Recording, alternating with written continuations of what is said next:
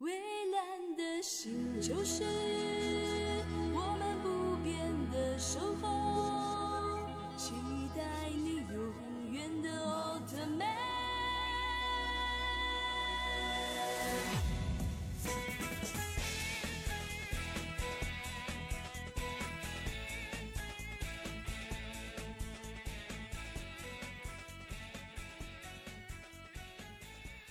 Hello，大家好，欢迎收听我们这一期的硬核电台，我是主播阿甘，非常高兴又能在空中呢和大家见面。这是我们硬核电台的最新一期节目。这一期节目呢，实际上是给大家补一个缺，因为在六月十二号，我在微信公众号“硬核班长”上更新了一篇文章，叫《奥特曼世纪大战》。那些年，我也变成了光。但是随后一段时间，因为太忙了，就一直没有把这篇文章录制成音频节目给到大家。正好今天得点空，所以就把这篇文章给大家转录一下，希望大家可以喜欢。当然，如果你想阅读原版的文章，也可以跳转到硬核班长微信公众号上去关注我们，并且进行阅读。好，闲话不多说了，让我们进今天正式的节目。这首歌大家熟悉吗？这是迪迦奥特曼的一个音乐。相信也是陪伴了很多八零后、九零后乃至是零零后的深刻记忆。歌词里有几句话让我改编成了这篇文章的一个配图。我写道：“记忆褪色，我们老去，但不知道为什么，总会想起年少时的夏天。一旦新的风暴出现，炙热的心开始狂跳的那些我们变成了光的日子。”我相信大家在看到我写的这个配图的时候。一定会对里面的这些文字有深刻的反应。为什么？因为大家都是听着刚才那首歌长大的。大地渐渐苏醒，一丝晨光打破了夜的寂静，炙热的心在跳动，祈祷和平降临。我们一起追寻，前途弥漫奇迹和险峻。心中呐喊无边天际，放射光明。看那蔚蓝色的星球，是我们永远的守候。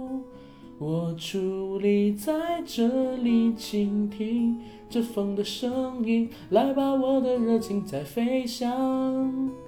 带着那灿烂的希望。我们携手并肩，穿破时空界限，冲破黑暗。You are always my hero。我相信大家看到这个配图里的内容的时候，都一定有很强的一个互动感。但是今天呢，我们要聊的不仅是迪迦，还有班长熟悉的一些其他的奥特曼，那些陪伴我一起成长、影响过我人生观、价值观、三观速成的作品。那进我们文章正式的内容。最近一段时间，不知道为什么，我总觉得就是自己老了。前些日子我听说了一段话，就是人不是慢慢变老，人是突然之间发现自己变老的，就像我最近的感受一样。我最近觉得自己无论是生理还是心理，都在逐渐的变得老气横秋。前些日子呢，我觉得无聊，晚上的时候就在喜马拉雅的时候做了一个音频直播，跟很多的听友聊着聊着，我自己就陷入了一种。不可撤销的焦躁里，这些焦躁呢，在直播结束之后，据我自己的分析，可能是来自于本职工作的压力以及现实生活中的不如意。直播结束后的那天晚上，班长我呢就开始失眠，失眠到两三点钟。当然最近一直在失眠，也不知道为什么。那在那天我自己数羊、听电台节目都没有办法让我入睡之后，我就打开了爱奇艺，想找几部能够消遣寂寞的喜剧电影，让我放松放松，好睡一觉。结果呢，就在当时爱奇艺搜索的时候，看到了一个久违的名字，那就是迪迦奥特曼。我觉得这位咸蛋帅哥可能是中国境内影响力最大的奥特曼，当然也是我自己最喜欢的一个。大家可能不相信啊，在那天晚上，在爱奇艺上看到的这个名字之后，我就点了进去，然后整整看了一夜，我把一部迪迦奥特曼全都给看了。我自己是看着奥特曼长大的，尤其是迪迦。相信很多跟我同龄的人都是这样。我们这代人呢，曾经因为这些奥特曼的存在受到过很多的鼓舞。我现在就还记得，在我小学二年级的那个夏天，每周二晚上和邻家的小伙伴们一起坐在我奶奶家的板凳上，一边看 BTV 二的艾斯奥特曼，一边写作业。甚至其中有一段不是奥特五兄弟有几个人被封印在了月球上吗？每个人顶着一个大的十字架，我还曾经为他们的打倒而流泪过。当然，刚才我说的这些，如果现在你回头去看，你会觉得挺蠢的，尤其是那些奥特曼造型，一个一个都很廉价，塑料感极其严重，而且。呃，经常会有缝合线露出来，就是特别不真实。如果现在的小朋友们去看，一定会笑掉大牙。而在当时的我，看起来特别美好，而且极富有英雄主义。渐渐的，当时很多一起晚上陪我看奥特曼的小伙伴们都渐行渐远，当时留下那些感动呢，也慢慢的被班长遗忘。现在打开百度搜索奥特曼。看到最多的是有人诟病奥特曼所传达的东西的真实性，那些人觉得奥特曼幼稚，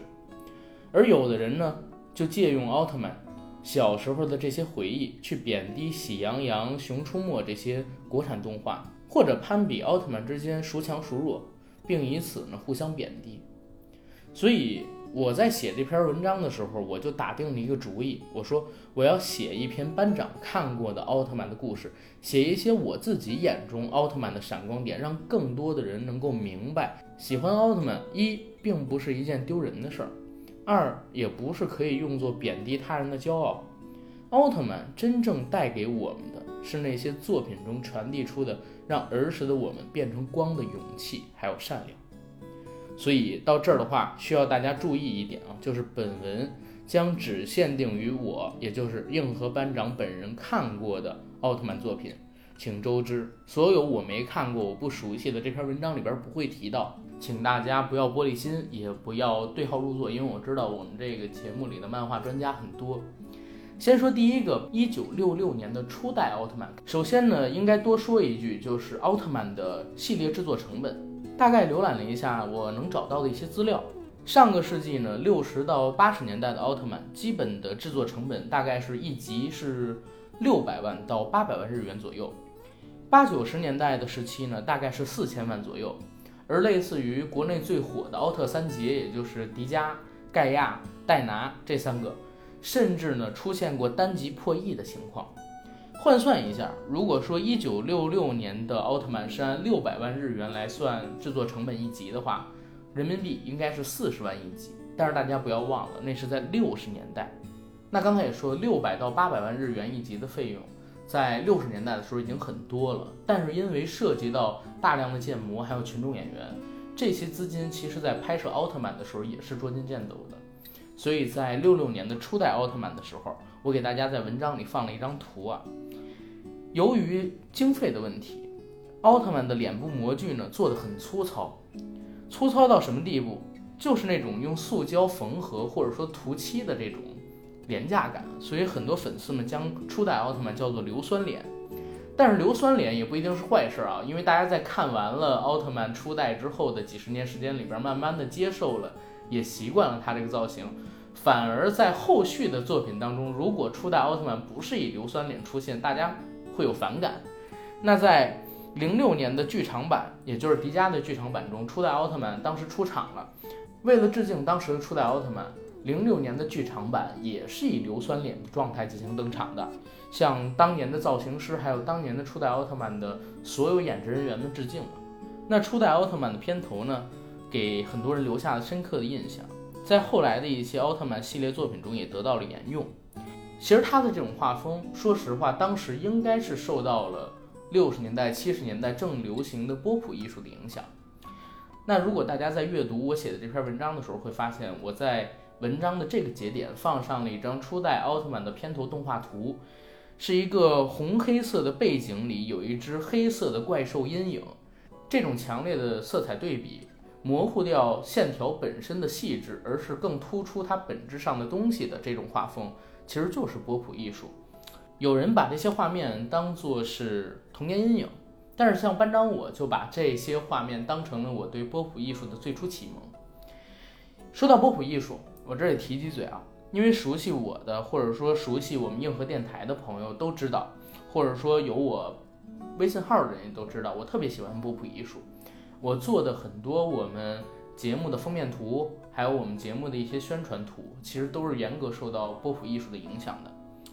这种拼贴抽象的艺术风格也影响了我的文字风格，还有语言风格，所以我经常会喜欢跳入跳出给大家做一些东西。而提到波普艺术呢，就不得不提到安迪沃霍尔。喜欢的话，大家可以搜索一下，我也贴出他的几张作品。在文章中呢，我就贴出了一部安迪沃霍尔的摄影照，还有安迪沃霍尔当时创作的最著名的作品，也就是《玛丽莲梦露》的画像。如果以后有时间，我也可以写一篇安迪沃霍尔的文章，因为他的人生非常有意思。他是一个极其特立独行的人，大家可以去感受感受，在上个世纪六十年代、七十年代，作为艺术先锋、时尚先锋、波普文化的创作者大师，他的生活状态、他的艺术追求以及他身上那些有意思的八卦是怎么样的。好，回到我们刚才说的这个奥特曼啊，那初代奥特曼呢，有一个好玩的事儿。就是他的人间体早田，早田的扮演者黑布进，曾在奥特曼系列里边多次客串，而且黑布进的女儿就是迪迦奥特曼里丽娜队员的扮演者吉本多香美，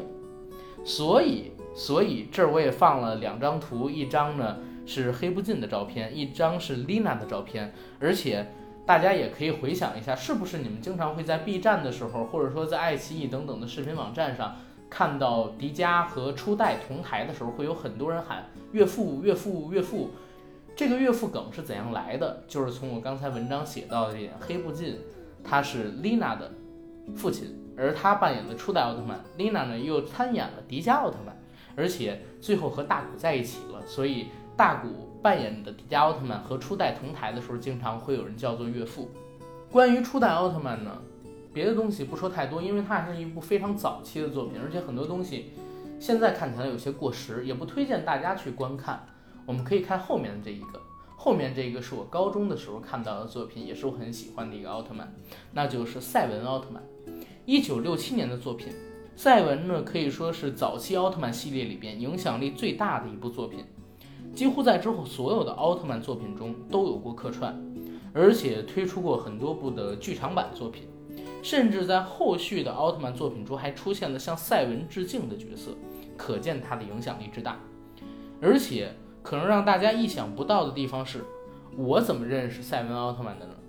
并不是通过影视作品。我刚才虽然说我高中的时候才看赛文的影视作品，但是我接触他远比那个早。早到什么情况呢？早到小学的，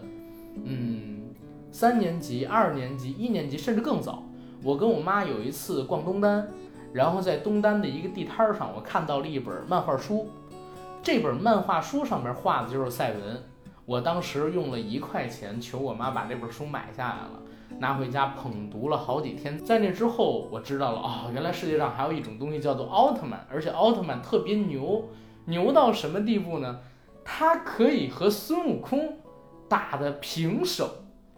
大家听到这儿可能会有一点点。奇怪啊，但是真的是这样的。我当时买的这本赛文奥特曼的漫画书，原名应该是《赛文大战孙悟空》，里边的内容呢，就是赛文他在日本，然后遇到了一个怪物，那个怪物会飞，飞到了中国，飞到中国，赛文也就来到了中国，结果遇到了孙悟空，在把怪物打倒之后，因为赛文他体积比较大嘛，踩毁了一些房屋。孙悟空以为他是怪物，就跟他大战起来。最后两个人打的是难分胜负，直到时间到了，赛文恢复成了人类，孙悟空把他抓住了，然后问啊你是什么什么人？两个人一对身份，才知道啊原来是场误会。但是大家要明白，孙悟空是每一个中国男孩心中的一个情节，无所不能的齐天大圣。当时能跟他打成平手的赛文奥特曼，在我心里的地位也就特别高。在我很小的时候，我的认知里边，赛文甚至是所有奥特曼里边最强的一个。所以我觉得班长跟奥特曼的这个缘分牵扯的还真的是挺玄妙的。冥冥之中早就注定我要做一期奥特曼的节目，或者写一篇文章，而且把这个故事告诉大家。但我觉得可能有这样故事的不止我一个，因为当时很多的这个书摊上边卖盗版作品已经很常见了，大家手里边也应该都有过几本。在这儿呢，也说一句，赛文奥特曼是唯一一部拥有独立世界观的奥特曼作品。导演一直有表达隐喻的期望，想通过作品中的隐喻来揭示人类的某些阴暗面。在一九六七年的 TV 版中就做过尝试，其中呢有几集暗示了广岛原子弹事件背后的阴影，与人类对自然资源无止境的侵略所造成的恶果，甚至在后期的某些作品中，赛文奥特曼本身也产生过对人类的犹豫，也开始怀疑自己守护的人类到底值不值得去守护，人类真的变了？就像我记得赛文奥特曼里有一集是非常奇妙的，有一个。人类，他受到了应该是广岛原子弹的核辐射，然后变异了，变异成了怪物，但是大家不接受他。而到了后面呢，还有因为人类对于自然资源的破坏，导致出现了受到污染后的生物变成的怪物啊，地球上的生物变成的怪物。赛文奥特曼还因此呢感受到了犹豫，说。这个世界上的人类真的像自己想象的那么善良，真的值得去保护吗？他们一直在破坏我们所居住的地球，而因为他们破坏地球才诞生的怪物，而且怪物本身也很痛苦，他们只是想保护自己的家园。所以赛文奥特曼其实除了早期说剧情好看，除了早期说打斗漂亮，还有一点就是他的深刻的思考。他在留下了精致的外壳之外，还拥有一颗能够留在时间里的心。所以这是赛文奥特曼能够屹立五十年的原因吧，因为他六七年的作品现在已经是一八年了。赛文奥特曼写完了，就是艾斯奥特曼，这是一九七二年的奥特曼作品。艾斯奥特曼是班长所接触到的第一部奥特曼作品。文章的开头呢也提到过，那是我在二年级的暑假的晚上，BTV 二每周一集的速度看完的。艾斯奥特曼呢，也是第一次采用了男女合体的变身元素，于是有了奥特曼系列中最大的 CP 北斗星司和南希子。大家如果这个对他们变身有印象的话，我给大家形容一下，就是两个人高高跃起，在空中做一个呃面对面的叫什么呢？跟头吧，凌空翻的跟头，然后拳头对到一起，因为他们两个人手上各戴了一枚戒指，在两个人对戒的时候。就完成了变身，然后从这个呃光线里边，奥特曼一点一点变大，噔噔噔，伸出一只拳。这是奥特曼系列里边应该是最有意思的一个变身桥段哦，不，最有意思的一套变身桥段，因为它是一个嗯剧集嘛。而像他这样的奥特曼呢，就是通过合体变身的，目前我看过的所有作品里边只有这一个。但是我也很纳闷啊，因为刚才也说艾斯奥特曼是一九七二年的作品。但是班长确实是在九十年代末或者二十一世纪初才看到的这部作品，所以我也很纳闷。那在艾斯奥特曼当中呢，奥特曼的导演创新性的引入了奥特曼宇宙的世界观，就是先行性完爆漫威十八条街，远比这个漫威宇宙要早。比方说呢，在艾斯中第一次出现了奥特兄弟的这个概念，如果没记错是奥特五兄弟。文章写到这儿的时候，我在我这个文章里边放了一张图啊，就是奥特五兄弟的一个。组合图不知道是谁做的，也不知道谁 P 的，但是特别帅，大家可以去我的公众号里边看这个。那奥特曼共同作战的设定呢，在后续的奥特曼系列中也被发扬光大。而且艾斯奥特曼还有一个重要的贡献，就是说他贡献了奥特曼宇宙里边影响力最大的邪恶势力亚波人。亚波人最开始就是在艾斯当中登场的，也是第一个，也是唯一一个贯穿了一部作品的宇宙人。这种最终 BOSS 的设定对后续的作品影响也是颇深的，而艾斯奥特曼当中最让人感动的还是结局时艾斯所留下的那句话，就是再见了，孩子们，热忱之心不可泯灭，要帮助和照顾弱小者，四海之内都是朋友，朋友之间会在感情上有所误解甚至分歧，但这些都微不足道，别放弃友谊，纵然这感情被背叛过千百回。这就是我对你们最后的期望，所以，哎呀，说到这儿的时候，就是还有一点点小感动啊，想到就是小的时候看艾斯的时候的那些场景，哎，我还为他流泪过，心潮澎湃的。再往后走就是迪迦奥特曼，班长看过的奥特曼很少啊，迪迦是比较早的一个，也是我在小学的时候看的，因为他九六年的时候就出了，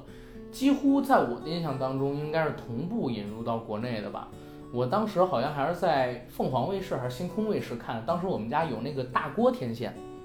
就是可能有的人没用过啊，现在都叫什么有线台还是什么乱七八糟，我不懂，因为文科生。但是当时我们家有一个特别大的一个白色的一个锅，能接收卫星信号，就能搜到这个台，当时看着还挺爽的。而且迪迦应该是我看过的所有奥特曼作品当中，就是剧本写的最巧、最扎实、最感动人，而且也是我自己最喜欢的一部奥特曼，也是我们今天这篇文章的核心重点。迪迦奥特曼呢，可以说是班长心中最伟大的奥特曼剧集。这部作品的理念的表达，既符合小孩子的受众，又不失一些富有深度的留白。而且顺便说一句，迪迦的外形设计是我个人在所有奥特曼系列里面最喜欢的。虽然也有可能是因为我自己看过的这个奥特曼作品不多，留下的一个刻板印象。但是我也思考过，就是除了我刚才说到，可能因为我看的奥特曼作品不多之外。最主要的原因还是迪迦，因为真的很漂亮，而且它这种漂亮不是因为线条的繁复，不是因为装饰的多样，而是因为与之相反的它简洁明了。这种带有流线型的美感是又传统又不过时的时尚，而且是永远的时尚。大家现在哪怕打开迪迦奥特曼的剧集，看到迪迦的那一身造型，应该在所有的奥特曼系列里边都会感觉到它是非常精致而且漂亮的。那如果说谈到迪迦，就有一句话，就是你也可以变成光，对应我们的开头，就是奥特曼世纪之战那些年，我也变成了光。